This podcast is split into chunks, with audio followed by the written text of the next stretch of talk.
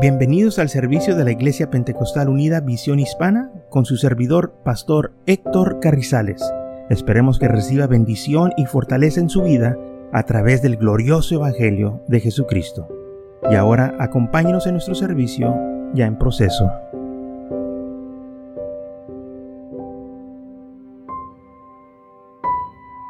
La palabra de Dios dice Hebreos 4:12 porque la palabra de Dios es viva y eficaz y más cortante que toda espada de dos filos y penetra hasta partir el alma y el espíritu, las coyunturas, los tuétanos y desciende los pensamientos y las intenciones del corazón. Antes de que el hombre haga algo, ya la palabra de Dios ya, ya, ya le está llegando. Ya la palabra de Dios está tratando con esa persona, porque cada persona ya tiene intenciones y la palabra de Dios, que, qué grande y misericordioso es el Señor que nos habla, nos previene de cosas, aún antes de que las háganos. El Señor en su amor y su misericordia nos, nos previene de las consecuencias que van a resultar de nuestras acciones. Y gracias a Dios por su palabra eh, en, en la Biblia el Señor todo el tiempo ha sido muy claro que la paga del pecado es la muerte. Entonces el Señor no dice la Biblia que Él no quiere que nadie perezca, más que todos vengan a arrepentimiento. Y para eso es la palabra de Dios, para darnos vida y nos edifica. La palabra de Dios todo el tiempo nos fortalece, nos anima, nos, este, hace personas mejores porque esa palabra nos da vida, nos da esperanza no es como las palabras de los hombres que el viento se las lleva, que no tienen sentido, no tienen ningún fundamento, no tiene nada, pero la palabra de Dios, dice aquí la palabra, que parte el alma y el espíritu, o sea, llega a lo más profundo de nosotros. O sea, como que esta palabra llega a lo interior del hombre, del alma. Las palabras que el hombre dice y las palabras de Dios son diferentes, porque la palabra de los hombres, es, esas las escuchamos y, y pues no afecta nuestra alma, nuestro espíritu, pero cuando se predica la palabra de Dios es diferente. Porque esa palabra está viva y nuestro espíritu se puede relacionar con esa palabra. Y dice que penetra hasta partir el alma y el espíritu, las coyunturas, los tuétanos y desciende todos los pensamientos. En otra palabra, la palabra de Dios, hermanos, no hay nada que la pueda detener. No hay lugar donde el hombre se pueda ocultar de la palabra. Donde quiera que va la gente, donde quiera que se mete, y si ya escuchó la palabra de Dios, esa palabra está ahí. Aunque el hombre la quiera, este, uh, hacerla a un lado, la quiere ignorar, em, ya la escuchamos, ahí está, y, no va a salirse porque está viva, eh, está vivo. No se puede olvidar uno de la palabra de Dios. Había un hombre que trabajaba en un lugar y tocó que una persona, eh, compañero de trabajo, todo el tiempo lo invitaba a la iglesia. Era un hermano que lo invitaba a la iglesia y, él decía que no. Y aquel hermano todo el tiempo le testificaba, hablándole del Señor y invitándolo a la iglesia y, testificándole lo que el Señor podía eh, hacer con él, así como hizo en su vida personal. Y, y por fin el hombre se molestó tanto y dijo, yo creo que este, voy a denunciar este trabajo y me voy a ir a otro estado para que ya me dejen en paz. Yo no quiero ir a la iglesia, yo no quiero saber nada de Dios. Y el hombre se fue huyendo, eh, este, entregó su, este, su trabajo, su posición y se fue. Y fue a un lugar allá en unos estados del norte y empezó a trabajar muy contento que tiene un nuevo trabajo. Y enseguida de él estaba otro hombre también que este, estaba en el mismo trabajo y empezaron a platicar y hablar y como eh, él era nuevo, pues el compañero de trabajo pues quiso hacer amistad con él y luego la primera cosa que le dijo es, te invito a mi iglesia. Y el hombre dijo que qué. Dijo, me acabo de venir del otro estado porque me cansé de un amigo que todo el tiempo me invitaba a la iglesia y luego llego aquí, lo primero que tú haces me invitas a la iglesia. Él estaba huyendo de Dios, pero no pudo. Y aquel hermano también les empezó a testificar. O sea, el hombre no puede huir de Dios. Le trata, así como Jonás, él también quiso huir. porque dice la Biblia que huyó de la presencia del Señor, pero no pudo. Y el hombre, aunque quiera ignorar la palabra de Dios, no puede. Porque ya entró al corazón, ya, ya la escuchó, porque esta palabra está viva. Y es una palabra, hermanos, que no nomás está imprentada o en un libro o está en la pared colgada, sino que está en nuestros corazones. En Hebreos capítulo 8, versículos, empezando el versículo 6, dice así, Hebreos 8, versículo 6, pero ahora tan, tanto mejor ministerio es el suyo cuando es mediador de un mejor pacto establecido sobre mejores promesas. El Señor dio al hombre un mejor pacto. Él es el ministro. Su ministerio de él es mejor que cuando dio un mejor pacto y dice y estableció mejores promesas.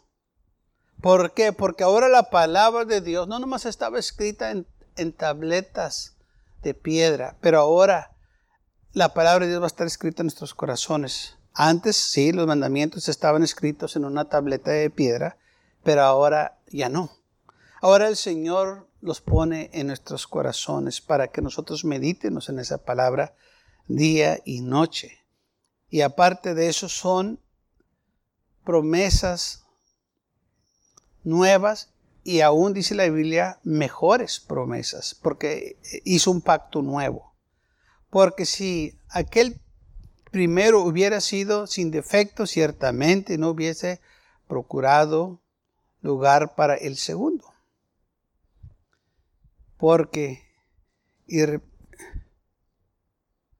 porque reprendiéndose dice, he aquí vienen días, dice el Señor, en que estableceré con la casa de Israel y la casa de Judá un, un nuevo pacto no como en el pacto que hice con sus padres en el día en que los tomé de la mano para sacarlos de la tierra de Egipto, porque ellos no permanecieron en mi pacto y yo me desatendí de ellos, dice el Señor.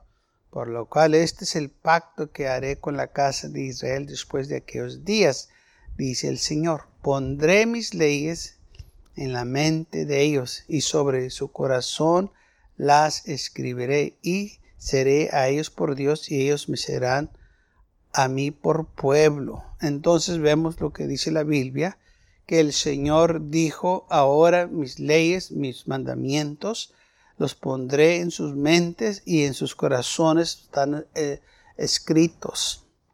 No tenemos nosotros que preocuparnos, hermanos, que esta palabra se va a borrar de nuestras vidas o que se va a quebrar esas tabletas de, piedra, porque ahora están en nuestros corazones y nos vamos a acordar de ellas, porque están este, eh, escritas en nuestros corazones. Ahora, ¿por qué se pudo escribir esta palabra ahí o poner o esta palabra quedarse ahí? Porque está viva. La palabra de Dios está viva.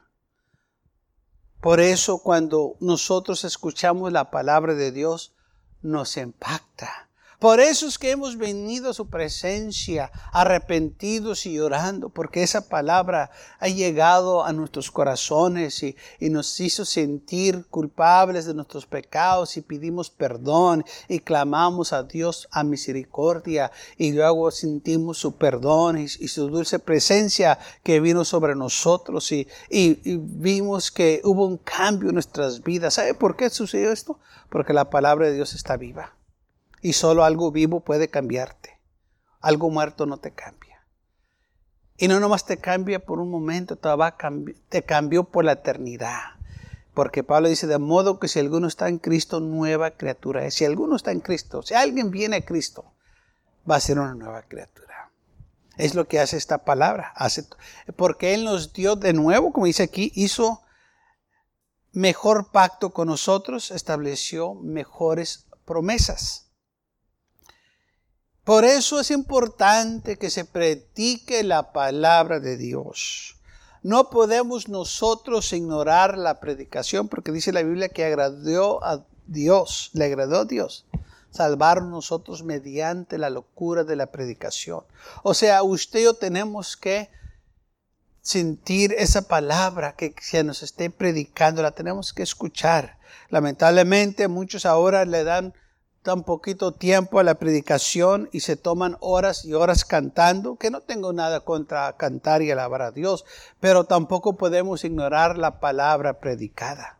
Necesitamos que se nos predique, necesitamos que alguien esté proclamando el Evangelio glorioso de Jesucristo.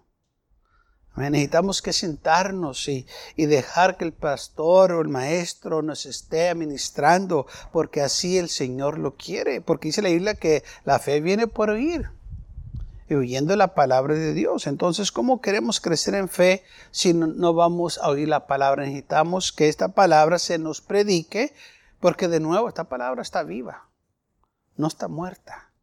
Porque Dios no es Dios de muertos, es Dios de vivos. Todo lo que Él hizo vive todo, pastor, todo. Y las piedras para Dios están vivas. ¿Por qué? Pues no oíste lo que, no hemos leído lo que dijo el Señor cuando Él iba entrando y a, la ciudad y que empezaron a clamarlo la gente, Usana, Usana, bendito aquel que viene en el nombre del Señor. Y le dijeron, Señor, dile a tus discípulos que se callen, que no estén gritando, que no estén diciendo nada. ¿Y qué fue lo que dijo el Señor? Si estos callan, las piedras van a clamar a mí. Fíjense las piedras. ¿Están muertas las piedras? Pues todo lo que Dios hizo está vivo. Así que esa piedra está viva. Ahora, ¿por qué no habla las cosas? Eh, eh, bueno, el Señor sabe, pero Él dice que hablan. ¿Cuándo van a hablar? No sé. Pero Él dice que hablan. Porque claramente dijo, si ellos caen, las piedras van a clamar. Y luego dice la Biblia que los cielos cuentan la gloria de Dios. Los, los, cielos están diciendo cosas. Nosotros entonces seremos un Dios vivo, porque el Señor dice que Él no es Dios de muertos, sino que es Dios de vivos. Todo lo que Él hizo, hermanos, tiene vida. Todo, todo. Muchas a veces nosotros ni nos damos cuenta de lo que existe alrededor de nosotros. Todo lo que el Señor hace es glorioso y maravilloso. ¿Cómo lo sabemos? Por su palabra, que Él dice que Él crió todo. Él es el creador. Entonces el Señor dijo que el Señor iba a hacer un pacto. Dice, este es el pacto nuevo que voy a hacer ahora con ellos. Dice el Señor, pondré mis leyes en la mente de ellos y sobre sus corazones las escribiré.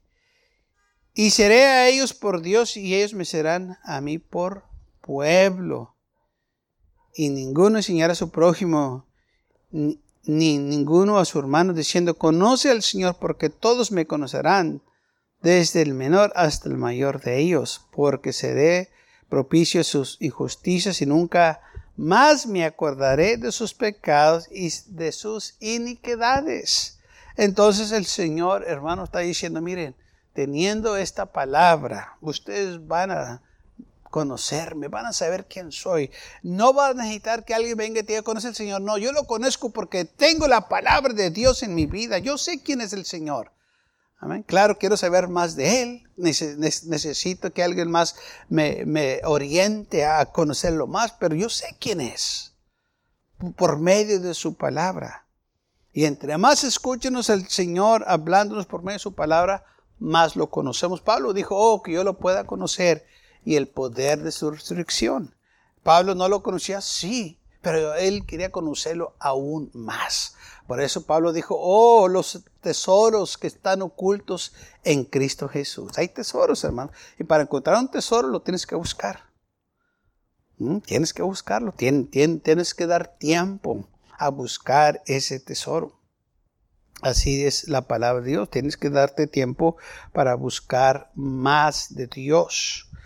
Entonces, versículo 13 dice, al decir nuevo pacto ha dado por viejo el primero, y lo que se da por viejo y se envanece está próximo a desaparecer.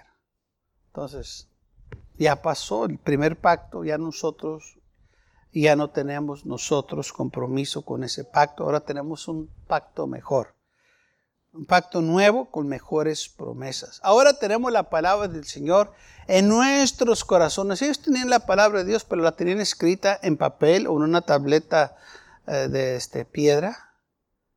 Pero ahora la palabra del Señor está en nuestros corazones.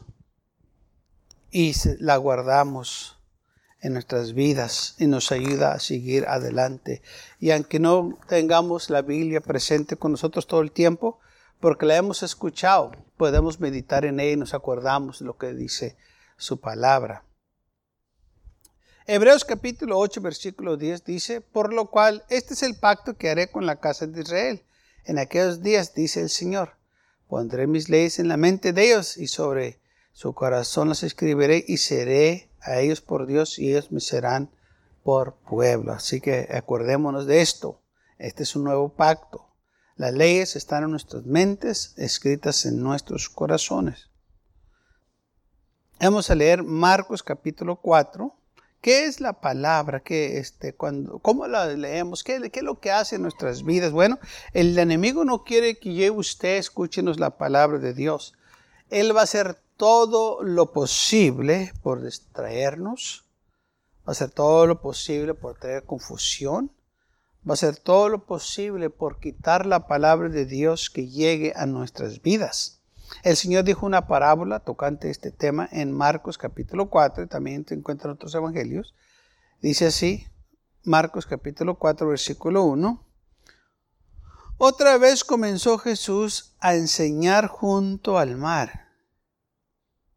Y se rindió alrededor de él mucha gente, tanto que entró en una barca y y sentado en ella en el mar, toda la gente estaba en tierra junto al mar, y les enseñaba por parábolas muchas cosas, y les decía en su doctrina, Oíd, he aquí el sembrador salió a sembrar. Y al sembrar aconteció que una parte cayó junto al camino, y vinieron las aves del cielo y la comieron. Otra parte cayó en pedregales donde no tenía mucha tierra. Brotó pronto porque no tenía profundidad de tierra, pero salido el sol se quemó y porque no tenía raíz se secó.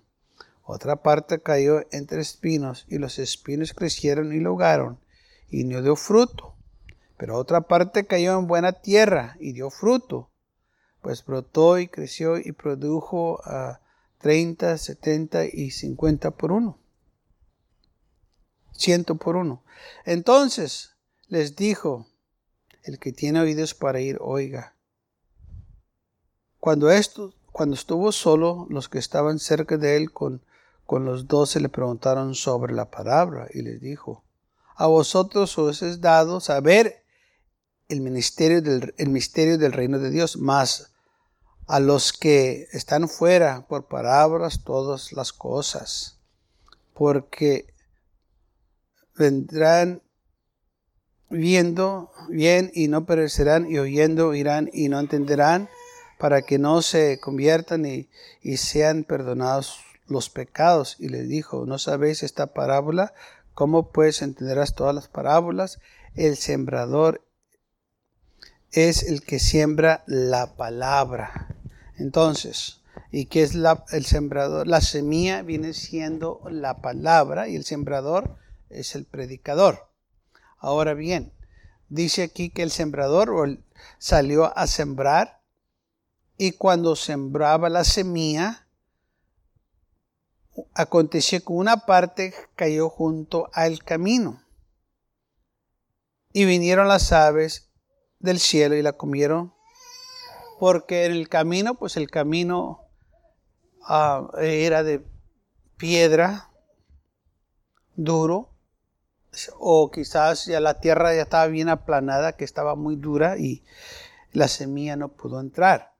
Entonces la semilla se quedó arriba de la calle, como decimos nosotros, la carretera o el camino. Y vinieron las aves y la empezaron a comer. Otra parte cayó en pedregales, donde no tenía mucha tierra. Otra parte de la semilla sí cayó en tierra, pero abajo había piedras. Y porque no pudo penetrar la semilla, pues sí, sí brotó y creció, pero las raíces no, no pudieron agarrarse bien y salido el sol, pues las quemó, se secó. Y otra cayó en espinos. Aquella semilla cayó en un lugar donde había hierbas, había espinas. Y creció, pero también las espinas crecieron y la ahogaron, o sea, no la dejaron crecer. Pero otra cayó en buena tierra y dio fruto. Brotó, creció, produjo 30, 70 y el 100 por uno. O sea, hubo otra que sí cayó en buena tierra y empezó a producir. Ahora, era la misma semilla que se estaba sembrando. La diferencia era que dónde cayó la semilla. Una parte cayó en el camino que estaba duro otros cayó donde había muchas piedras, otros cayó donde había mucha hierba, muchos cadillos, espinas, y otra cayó donde había tierra buena. Entonces, cuando la semilla se empezó a regar o a sembrar, cierta semilla, no, la tierra no estaba preparada para recibirla. Una tierra estaba muy dura. Otra tierra tenía apariencia de buena, pero abajo estaba dura. Y otra pues eh, eh, tenía mucho cadillo, estaba muy sucia. No era tierra buena para sembrar buena semilla. Y otra tierra pues estaba preparada. Y cuando cayó la semilla, la recibió y produjo fruto. Así es la palabra del Señor en nuestras vidas. Si tú quieres bendición, tienes que preparar tu vida para recibir la palabra de Dios. Tienes que venir con hambre y sed de justicia. Tienes que venir con un deseo de saber más del Señor, de, crecer, de, este, entregar tu vida más al Señor. Porque si venimos con un corazón duro, si venimos ya a la casa de Dios diciendo, pues yo estoy bien y, no me importa qué es lo que digan, yo, yo, yo voy a quedarme así. Entonces estás endureciendo tu corazón. La palabra de Dios no va a penetrar tu vida. No, no va a hacer nada. Y hay otros que vienen porque este, les, les gusta y, y que está bonito este y el otro o porque tienen una situación en sus vidas de una, un problema y, reciben la palabra de Dios con alegría, pero con el tiempo, pues esa palabra nomás está por, por, encima, por la superficie, porque no penetró en el corazón. Esa persona no lo va a recibir, va a ser la misma persona. Y otra cayó en tierra ah, ah, este, contaminada que tenía este, las espinos. Esta gente que recibe la palabra de Dios, pero por sus muchos afanes de la vida, por muchas preocupaciones, porque quieren andar entre el mundo, pues la palabra de Dios no, no los puede fortalecer, bendecir, porque están muy ellos envueltos con las cosas del mundo. Están muy juntos con las cosas del mundo.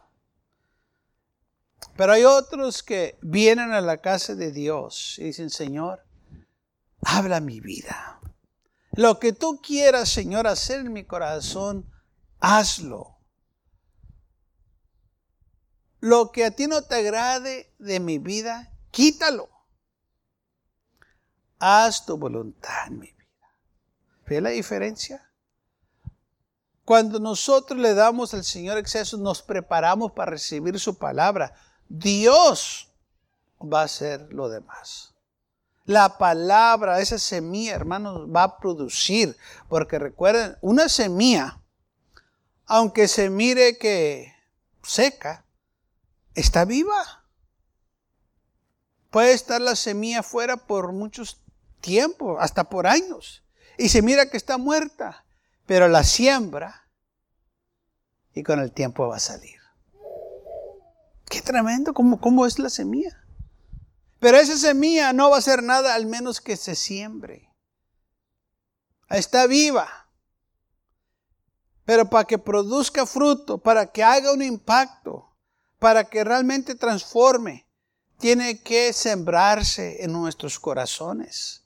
Y va a producir y va a dar fruto la palabra de Dios. Y así la palabra de Dios, hermanos, empieza a trabajar en nuestras vidas. Por eso es importante escuchar la palabra de Dios.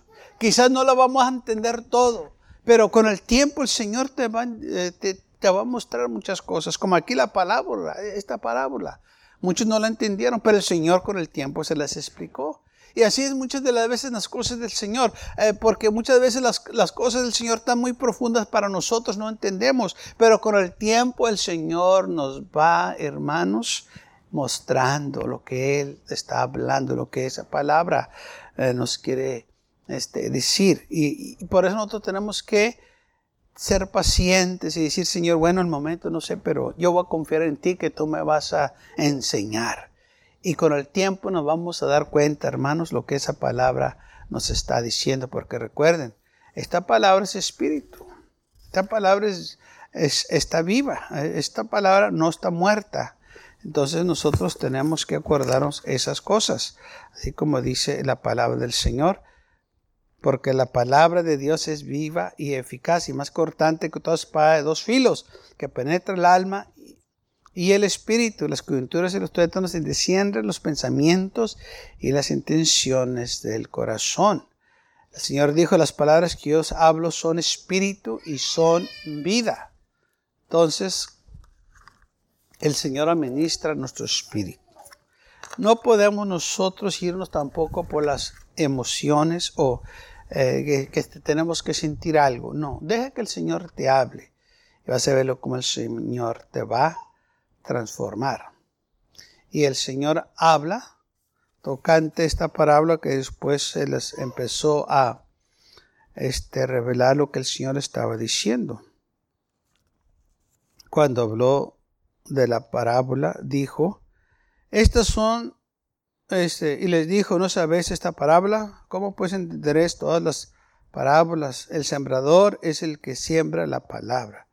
Estos son los son los de junto al camino en quienes se siembra la palabra, pero después que la oyen, enseguida viene Satanás y quita la palabra que se le sembró en sus corazones.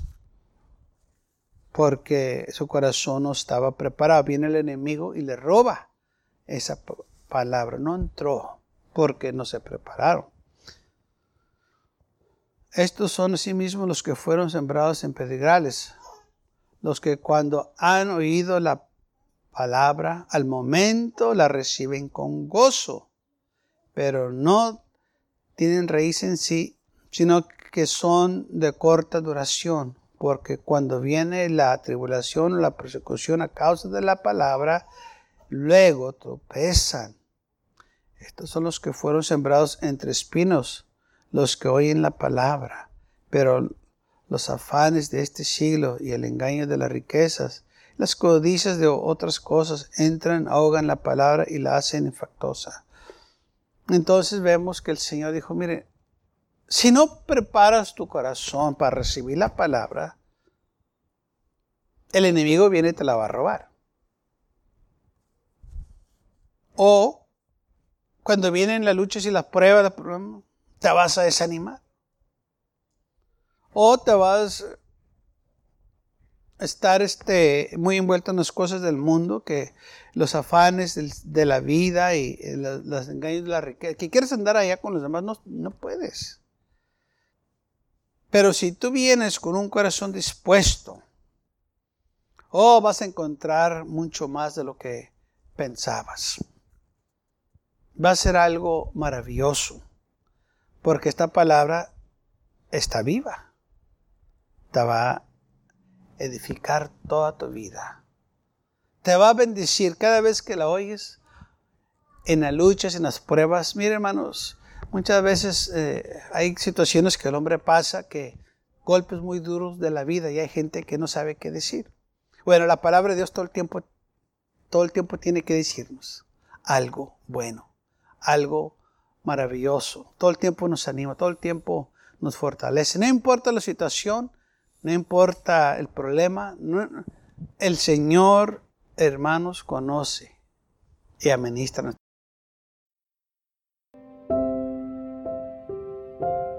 Gracias por acompañarnos y lo esperamos en el próximo servicio. Para más información, visítenos en nuestra página web macallen.church. También le invitamos que nos visite nuestra iglesia que está ubicada en el 2418 Bowman Avenue con esquina calle 25 en McAllen, Texas 78501.